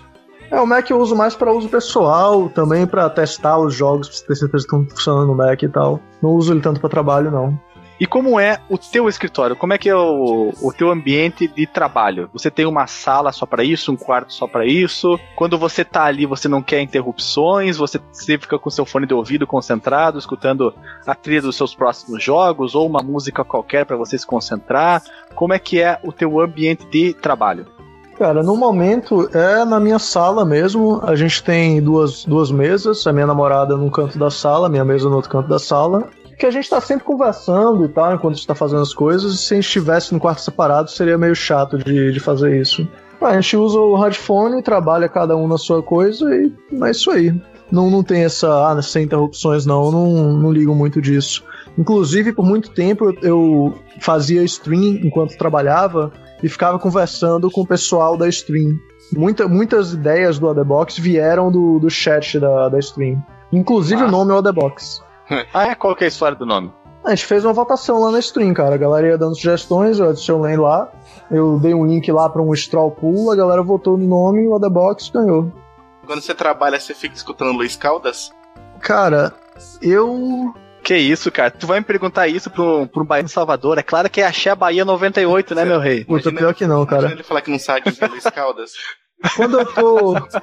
quando eu tô trabalhando fazendo stream, eu boto música de, do Thiago de, de fundo, porque não, ninguém vai tentar derrubar ou pedir direito sobre, sobre a stream por causa disso. Que é música que eu posso usar. Quando eu não tô trabalhando fazendo stream, eu acabo ouvindo mais. Depende da época. Já, já teve uma época que ficava programando ouvindo Zé Cabaleiro, já teve uma época que ficava programando ouvindo Johnny Cash, já teve uma época que ficava programando ouvindo Chico Buarque, música clássica, sei lá, cara. Depende da época. E o que que tu acha que é mais importante no, no ramo de que tu, que tu tá envolvido, que é o do desenvolvimento? O cara ser bom tecnicamente e ter um pouco menos de desenvoltura social, ou ele ter um pouco mais de desenvolvimento social e um pouco menos de habilidades, habil, habilidades técnicas. Eu diria que você não precisa do lado social. Você pode fazer seu jogo, botar ele lá e ele vender pra caramba. Uh, mas são, são duas vertentes diferentes. Tem gente que faz o dinheiro pelo lado social, pegando investidores, fazendo o edital, fazendo isso, fazendo aquilo, juntando um grupo. E tem gente que faz seus jogos lá, bota, vende e faz dinheiro também. São duas vertentes diferentes. Você pode juntar os dois, pode ter pessoa que faz os dois, pode só ter um, pode só ter o outro. Tem gente que, que faz jogos sem saber programar, sem fazer sem saber fazer arte, sem fazer porra nenhuma, só, sei lá, game design, só fazendo a ideia do jogo e dizendo para os outros o que eles têm que né? fazer. É. Então você pode não ter nenhuma parte técnica ou pode não ter nenhuma parte social e pode funcionar de qualquer forma. Pra ti não teria problema nenhum, tanto um perfil como no outro, para integrar a tua equipe? Na minha equipe eu não quero pessoas sem a parte técnica. Porque, na minha opinião, não tem porquê. Entendi, então não posso participar, não sou bom na parte técnica. não, tipo, eu, eu, o que, que essa pessoa vai fazer que eu não posso fazer? Tipo, se eu posso substituir uma pessoa, eu não, não tenho uma boa razão para ter essa pessoa. Eu quero, entendi, eu quero manter os gastos o mais baixo possível para os meus lucros serem maiores. É. Se eu pudesse fazer música, o Thiago tava ferrado. Se, eu, se, eu, aprendesse a compor. Pois é, cara, se Ué, eu aprendesse a compor. Já sabe programar, sabe modelar, só faltou Cara, compor. eu, eu, eu não consigo nem manter uma batida, cara. Tipo, eu em jogo de ritmo, sabe aquele jogo de ritmo? Eu não consigo, cara. Eu não tenho essa capacidade. Não. Veio faltando. Eu não consigo. batida, ritmo, não tenho nenhum ritmo, cara. Caramba, um baiano que não sabe bater um birimbau, cara. Não consigo, cara. Não consigo batucar nem na mesa, cara. não poderia participar do Lodum. Não, cara, não dá. Eu sou um baiano fajuto. Não... Fora a rede, eu não gosto de nada da Bahia, cara. Nem do acarajé. Cara, nem do acarajé. Eu nunca comi o acarajé, tenho vontade, cara. Queria saber como é que é. Você já teve diarreia? Esse é o pós. Cara, mas. mas aí tu quer que eu coma um acarajé estragado, né? Ou é Não, cara, geralmente, quando vem um, uma pessoa de fora que nunca comeu acarajé pra comer um acarajé, é tiro e queda. Ô, louco, é por causa do óleo de dendê? Eu acho que sim. É, vou ter que me cuidar então. Vou ter que deixar para comer em casa, né? Daí se der, se der problema, já fica eu lembro, eu lembro quando eu era guri, cara. A gente tava. Tinha um amigo meu visitando Salvador, ele, ele veio passar, passar uns dias lá em casa. E a gente tava dormindo no mesmo quarto, tá ligado? Putz, o cara comeu uma carajé, velho. Peidou a noite inteira, velho. Foi, foi, eu, eu, já tenho uns 10 anos disso, eu lembro até hoje, cara. Você vê como é que foi. A, a, memória olfativa ainda, né? Ainda sente o cheiro daquele desgraçado. Sente o gosto. Eu lembro. O cheiro, sente o gosto. eu lembro, cara, eu lembro. Eu perguntei sobre teu escritório, eu vou perguntar sobre o, o que tu usa para programar. Qual é a configuração do teu computador, quais são as ferramentas que você usa e o que, que você recomenda para um iniciante específico da tua área, para um cara que faz o que você faz, o que, que ele precisa ter de ferramentas tanto de hardware quanto de software? Ele precisa ter determinação. Nossa, agora eu, eu me senti botando a faixa do Rambo escutando isso, cara. cara ele precisa ter só um Pentium 100 e muita determinação. Cara, eu já fiz jogo no, no MacBook Air sei lá, cara, você não precisa de um computador muito forte, na verdade, tendo um jogo super realista, cheio de, de luzes e sombras e o caralho. Dá para fazer um jogo leve usando a, a, a Real? Não. Tá bom.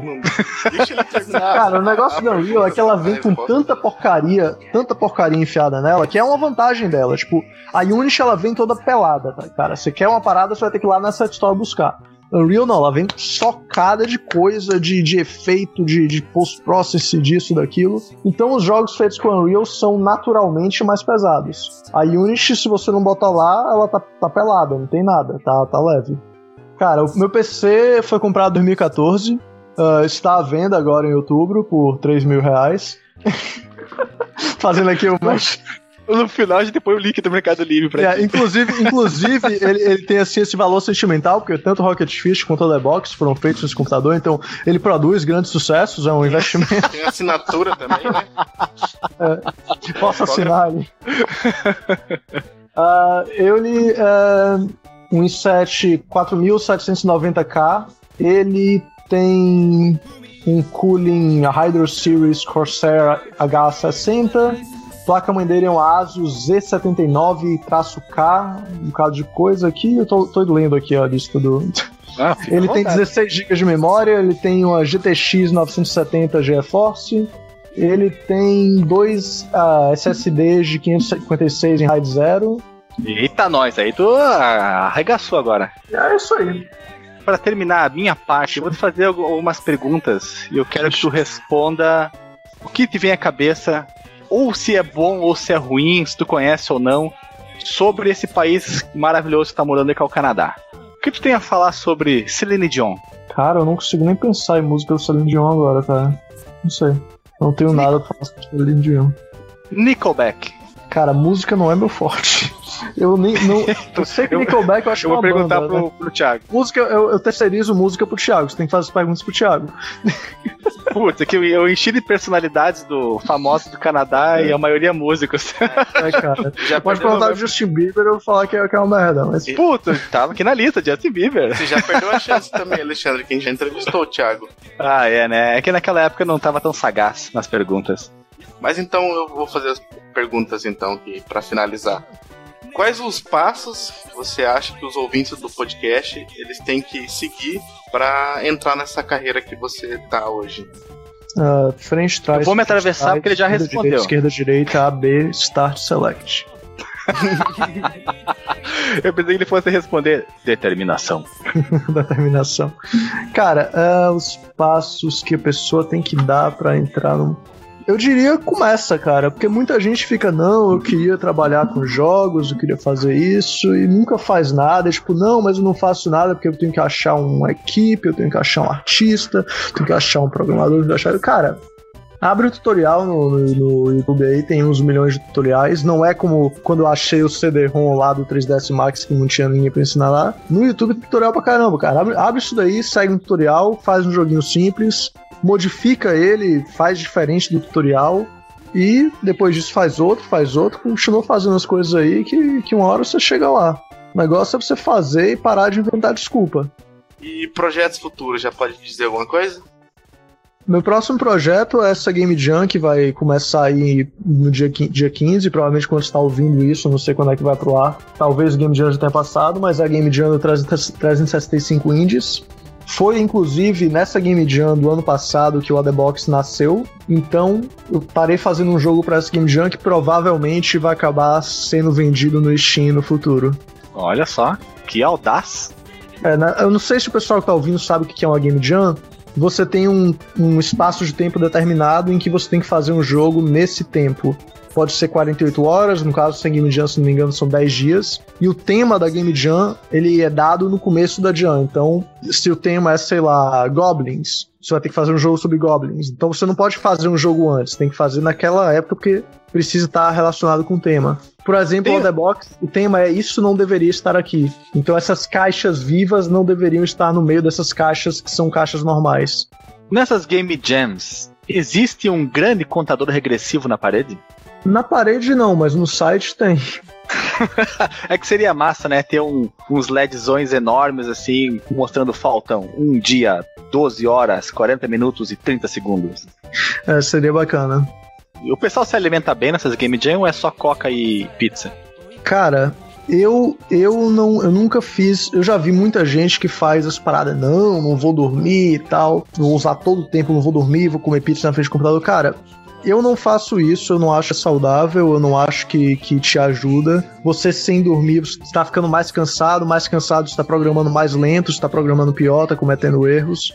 Eu descanso, eu durmo minhas 8 horas, eu paro pra, pra comer direito. Eu acho que você saudável. Tu vai pra, tu vai pra casa ou tem a barraquinha? Cara, eu vou pra casa. A menos que, tipo, teve uma vez que eu fui pra uma Game Jam que era na, em Curitiba e eu morava em Salvador, eu dormi lá mesmo, que era o jeito. É, porque é mas, é ruim pegar o avião, né? É. Mas sempre que a Game Jam aqui no Canadá, eu vou pra casa tranquilo, cara. Não. Tu monta no alce e vai embora. Não sou, não sou mais. Não tenho mais 18 anos, 20 anos para poder ficar dormindo em, no chão, não, cara. Eu também, cara. Quando eu saio de noite, dá uma hora da manhã, duas horas no máximo, eu já tô pregado no sono e tenho que voltar é, para casa. Já exatamente. passou minha época de baladeira. Já passou, já passou. Exatamente. mas é isso. Mas é, essa Game Jam do Kiliano, por exemplo, ela é, ela é pela internet, então cada um em sua casa. É, geralmente... Mas ó, eu prefiro as Game Jams pela internet, na real. Ah, toda a vida, né? Porque você tá em casa, você pode tomar um banho, pode é. Pode se esticar as pernas. Mas os precisa... presenciais são legais também, que você tá conhecendo um bocado de gente, trabalhando com pessoas diferentes. Vai do que o teu coração tá sentindo naquele momento, né? Tem que ver o coração das cartas. é isso, Alisson? Você tem mais alguma questão? Não, acho que dá para encerrar. É, se você tiver um Nintendo Switch, compra aí o Rocket Fist, o primeiro jogo brasileiro a ser lançado no Nintendo Switch. Se você não tiver um Switch, você pode ir lá no Steam comprar todos os jogos da Beat Toast Games. Temos o Space Cat with Lasers, temos o The Box, temos também o Rocket Fish lá no Steam pra você. Tá tudo baratinho. É, tudo baratinho, meus jogos são todos bem baratos. Esse é o, é o homem visionário. Ele também não é apegado. Né? Tá vendendo computador, tá vendendo Switch, hum. tá vendendo geladeira. Na real, cara, eu, eu tô querendo esse ano que vem virar um nômade digital. Então por isso tô tentando me desfazer de um bocado de coisa. Eu tô pensando em ir pra Europa e morar uns meses num lugar, morar uns meses no outro e passear pelo mundo fazendo joguinhos. Tomara que você consiga, cara. Que desejo maravilhoso. Eu adoraria cara, poder fazer isso também. É muito mais barato do que eu tô fazendo hoje, sabia? Porque Vancouver é, é, um, é uma cidade muito cara. Eu tava pesquisando os preços. Se eu morar em Portugal, eu vou gastar uns 1.450 dólares por mês. Eu tô gastando 3.500 dólares aqui eu vou economizar 2 mil dólares por cada mês que eu estiver fazendo isso. E como você trabalha com. Remotamente? É, com o computador remotamente. É. Você não vai ter perda de produtividade, não vai. É isso, não, vai, importa não em que lugar do mundo que eu tô. Só não vai virar Caramba, nômade digital no, no, no, nos, ai, cara, nos países da África e da América do Sul. Cara, eu vou, eu vou, eu vou. Eu tô pensando em ir na Cape Town lá na África. Cape Town é uma cidade bem bacana. É bem recomendada por números digitais. Cidade do Cabo, hein? Na América Latina eu não tô querendo ir mesmo não, cara. Eu tô, tô de boa de América Latina, já vivi lá por 21 anos, não preciso muito mais disso não. Tá bom, já tem até uma overdose, né? É, eu vou, eu vou pra Europa, depois talvez pra Cape Town, depois talvez na, passar na Ásia, mas não sei bem se eu quero ir pra Ásia também não. É, inicialmente, meu plano é Portugal, Inglaterra, talvez a România depois. depois talvez voltar à Itália, sei lá, porque só posso passar três meses na, na região de Schengen como, como turista. Não, mas com três meses tu faz vários jogos, cara, não se preocupa. Hum, mas é isso, então eu passo três meses lá, tenho que sair de lá por mais três meses depois eu posso voltar por três meses. Olha Vou só. por aí. Fica intermitente. Exatamente. Ah, eu, eu ia te perguntar anteriormente, fazer a minha última pergunta. Por que que tu aceitou com tanto entusiasmo fazer o, o jogo pro Nintendo Switch? Tu tava vendo a oportunidade que ele seria um console de muito sucesso? Ou por causa da arquitetura dele ser parecida com a arquitetura de celulares, processadores ARMS e, e tudo mais, tu achou que ia ser fácil portar o jogo para ele? Cara, ele, o Rocket Fish parece que ele foi feito pensando no Switch, cara. É perfeito pro Switch. Você desconecta os, os controlezinhos do lado, você tem dois, dois jogadores jogando. Quer uma coisa mais perfeita para um jogo local multiplayer do que isso? Quando eu vi o trailer de lançamento do Switch, falei, caralho, velho, Rocket Fish ia ser muito legal nesse videogame. Então quando eu recebi essa ligação... do que? O negócio é Rocket Fish, tu falou. Não, como desenvolvedor, pensei, cara, genial isso, é muito perfeito. Você pode jogar em qualquer lugar com, com amigos e tal. Então, como desenvolvedor, fiquei apaixonado pelo Switch, cara. Quando apareceu a oportunidade, falei com certeza, na hora. Vou te falar uma coisa, eu sou bruxão do Shigeru Miyamoto. Ele me disse que ele, ele ouviu lá no Nintendo lá que o pessoal tava fazendo o Switch porque você tinha lançado aquele jogo e não ia funcionar no Wii U. Eles falaram, não, vamos fazer um que funciona. Verdade, cara. Pro Rocket Verdade. Fish. Eles fizeram o Switch pro Rocket Fish. que massa. Deve ser uma, uma sensação maravilhosa quando tu vê que a tua criação ela se encaixa, se adapta tão bem com uma coisa de uma empresa tão grande, né? De um, de um produto que, que pode vir a se tornar o maior produto mais consumido do, de videogames, o console mais, mais consumido. Muitos dos reviews falaram que o jogo casa muito bem com o console. Um review falou que, tipo, ah não, a versão de PC é bacana, mas a versão do Switch é a versão definitiva do Rocket Fish. Eu concordo. Então... E ela tem algum conteúdo adicional ou simplesmente é a versão portada? Até o momento ela não tem nenhum conteúdo adicional, só que eu estou trabalhando num conteúdo adicional que só vai ter no Switch, que eu vou lançar em breve. E tu pode dar uma adiantada, uma palhinha para nós? Sim, eu, eu tô fazendo um gerador de levels procedural. Então você vai ter levels infinitos para jogar no Versus. Para o modo aventura, que é o modo single player, eu tô usando esse gerador para fazer um meio que um roguelike infinito lá. Você vê até onde que você consegue chegar, porque no momento tem o final, né? Tem o chefão final, você zerou o jogo, acabou ali. Então quando você zerar o jogo, matar o chefão final, ele vai abrir o setor novo, que é o setor infinito.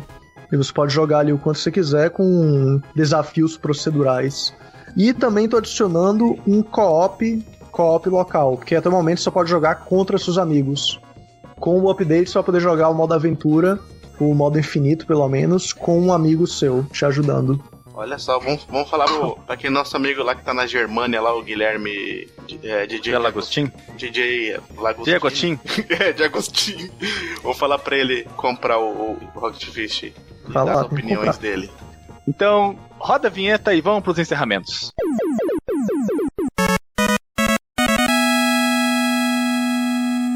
Então é isso, essa foi a entrevista com o Daniel, game dev brasileiro. Um pouquinho diferente. Daniel também. do quê? Online eu sou conhecido como Daniel SND, mas de fato é Daniel Silveira do Nascimento. Agora me perdi onde eu tava. Estava no encerramento. Essa foi a entrevista com o Daniel Silveira. É um pouquinho diferente até por conta do não ter o nosso rosteiro aqui, que é o Guilherme. Então a gente foi no, nos trancos e barrancos, né, Alexandre? Nossa, nem me fala, cara. Eu fico até nervoso quando eu tenho que. Não, não vai perder essa entrevista. Eu não volto pra cá. não volto. Nossa, não volto. É... Pelo amor de Deus, que não perca mesmo. Queria agradecer pela sua participação, Daniel, pela segunda vez. É até difícil uma pessoa vir dar entrevista e ainda dar duas vezes a entrevista. Não é, cara? Mas é legal porque deu pra ver que você é um cara bem bacana mesmo, apaixonado pelo que você faz e ainda. Oh. E ainda retribui o, o, carinho, porque é por isso até que a gente chamou você, principalmente eu, né, que oh. acompanha o seu trabalho. Então, se quiser deixar uma mensagem. É por isso final... que o Thiago Adama tem essa relação simbiótica com ele, cara. Ui. Ah, mensagem final, muito obrigado aí por terem me convidado duas vezes. obrigado por não perderem a gravação dessa vez. Tomara que não, né? obrigado aí para você que está escutando, que aguentou aí todas essas duas horas da gente falando essas besteiras aqui. é isso aí, cara. Se você quer fazer joguinhos, se jogue, não, não fique esperando. Que quem, quem espera faz a hora, não, não sabe acontecer, não esqueci como é que era a música, mas é isso aí. Então, Alexandre, as suas palavras finais também. As minhas considerações finais, o meu disclaimer final é que foi uma entrevista maravilhosa, uma das melhores que nós já fizemos. Oh. É tão bom quando o convidado ele tá afim de participar, ele dá respostas longas, algumas não tão longas assim como vocês vão ver depois no produto final. Mas quando o convidado se mostra afim, a coisa ela flui com uma energia que só os baianos conseguem emanar. É uma coisa, é uma coisa fantástica. Tô vendo, o cara e... vai cortar tudo que falou. e eu peço desculpas por ter sido o host. O Guilherme é um host 10 mil vezes melhor do que eu. Qualquer um aqui que for hostear o programa vai ser muito melhor do que eu. Eu não sei por que vocês me escalam quando o Guilherme não tá. Vocês estão perdendo de fazer um programa melhor quando eu tô hosteando ele. Mas eu fico muito feliz pela oportunidade, ainda mais sendo uma entrevista, porque eu gosto muito de perguntar, eu sou muito falador, sou muito curioso uhum. em relação a, a quando as pessoas fazem alguma coisa, principalmente quando elas dão esse salto qualitativo e vão pro exterior para expandir os seus trabalhos, para conseguir botar toda a sua criatividade para funcionar ainda mais tendo um mercado para consumir o que a criatividade produz. Então eu fico muito entusiasmado quando eu tenho essas oportunidades. Espero que o convidado não tenha se sentido avexado. Espero que o convidado não, não tenha se sentido avexado, que tenha gostado também da, das perguntas que foram feitas, tenha gostado de participar. As perguntas que... foram ótimas, inclusive acho que foram muito melhores do que a do, do, do podcast da Lotado. Quem sabe não tenha sido por isso que o destino é, quis foi, que foi aquele, destino. aquele áudio tenha se perdido. Mas foi um prazer enorme, Daniel. Com certeza. E eu espero que nós tenhamos ainda muitas outras entrevistas para fazer, porque não são muitas que nós temos feito aqui no podcast, mas as entrevistas que a gente faz agregam valor a, a, ao podcast usando o jargão do pessoal da, das publicidades, um plus a mais, uhum. que a gente não vê nos outros podcasts fazendo isso. E eu, particularmente, gosto muito das entrevistas, gosto muito. Obrigado pelo seu monólogo. Entrevistando e dando as palavrinhas finais, né? Não sabe se controlar. Os links para os jogos do Daniel vão estar todos no Porsche. Link direto ali pra Steam, link pra, pra lojinha. Eu não sei se tem link pra loja da Nintendo, mas se a gente achar, a gente coloca. Tem, tem link pra loja da Nintendo também. E é isso. Até semana que vem, um beijo na bunda e falou.